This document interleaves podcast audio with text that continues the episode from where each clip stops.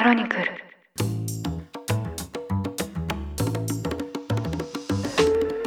おはようございます。3月27日月曜日ニュースコネクトあなたと経済をつなぐ5分間パーソナリティの新井里奈です。この番組では1日1つ5分間で世界のメガトレンドがわかるニュースを解説していきます。朝の支度や散歩通勤家事の時間などにお聞きいただけると嬉しいです。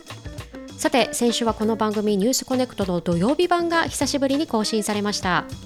我らが野村さんがですね新たにプロデュースされた新番組の MC の方々を迎えたインタビューだったんですがその番組のタイトル「グリーンインパクト地球を救うやばいビジネス」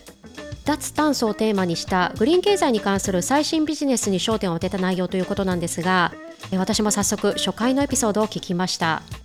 環境問題というとやはり、まあ、国や大企業というような大きな枠組みの中で進むものか一方でビニール袋を使わないというようなちょっと短すぎるような、まあ、話が若干多い中で、まあ、今回はお金で地球を救うという、まあ、ビジネスに視点が当たった内容ということで、まあ、こういったコンセプトド直球でいいなと個人的にも思いました。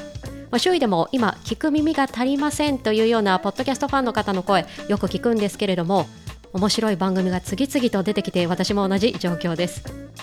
さて今日はそんな環境問題に関する逆行するとも取れるような動きを取り上げていきます。先週25日 EU はガソリン車の販売を2035年以降禁止するという方針を転換しました。e フューエルと呼ばれる合成燃料を利用する車両については引き続き販売可能にする条件にドイツ政府と合意したとのことです。EU はこれまで脱炭素に向けて世界でもリードする取り組みを行ってきました。その一つが2021年に発表された乗用車などの CO2 排出量を2035年までにゼロにするという規制案です。そこではもともとハイブリッド車を含むガソリン車の販売を事実上禁止し、電気自動車への全面的な移行を促す内容でした。が自動車産業が多いドイツからはたびたび反対が出ており、これまでにもこうした合成燃料を例外とするかどうかが焦点とされていました。今回はドイツ側の意向が通った形とみられており、歓迎するコメントも担当大臣から出ています。さて、今回例外と位置づけられた合成燃料とは、いわゆるクリーンエネルギーの一つとしてガソリンや軽油に変わると期待されている燃料のことです。ただ、電気自動車などとは異なり、燃料を燃やして車を動かすという点では、二酸化炭素を大気中には出してしまいます。では、どう環境にいいのかと言いますと、この合成燃料、実は二酸化炭素と水素から作られていまして、製造過程で二酸化炭素を利用しているからプラスマイナスゼロ、CO2 排出は実質ゼロということで、カーボンニュートラルである燃料と言われています。実はこの技術、日本のトヨタも取り組んでいるということなんですが、一方でこの燃料の実用化についてはまだまだ課題があるとされています。その一つがコスト。製造コストが未だ高いと言われているこの合成燃料。例えば、日本の経済産業省によりますと、1リッターあたり700円にもなる可能性があるとしています。そうした点では、もともとこの合成燃料は航空や船舶、工場などの産業用への利用がかねてから検討されてきたそうです。さて、EU とドイツ政府との合意に戻りましょう。実際、今回のような例外を作ることは、EU がもともと掲げていた目標に対して水を差すような内容です。実際、ドイツの自動車産業内でも賛否が分かれていたといいます。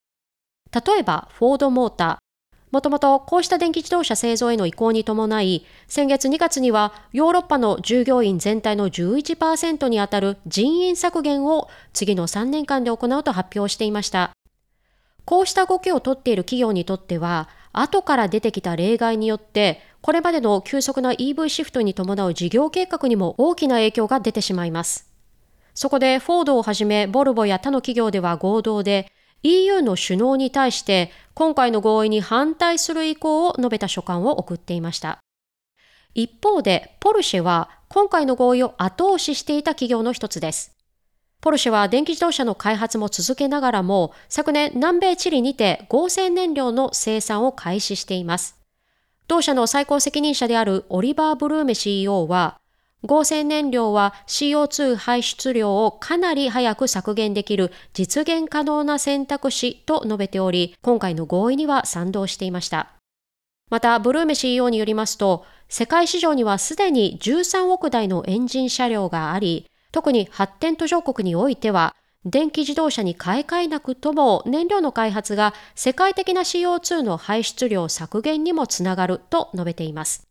こうした企業によっても賛否分かれていた今回の合意、EU の掲げる目標にとっては例外と見られているものの、世界的に利用できる技術の活用という視点もあるのかもしれません。ということで今回はエンジン車販売の例外に合意した EU のニュースを取り上げました。実は今回のニュースなぜドイツ政府が例外の合意を取り付けたかったのかという背景について政治的な理由もあるのではという見解もありました実は現ショルツ政権支持率が低いんですね。えー、ドイツ国内ではこうした自動車産業に携わる国民も多くフォードのような人員削減となると国民にとっても直接的な影響が出ます。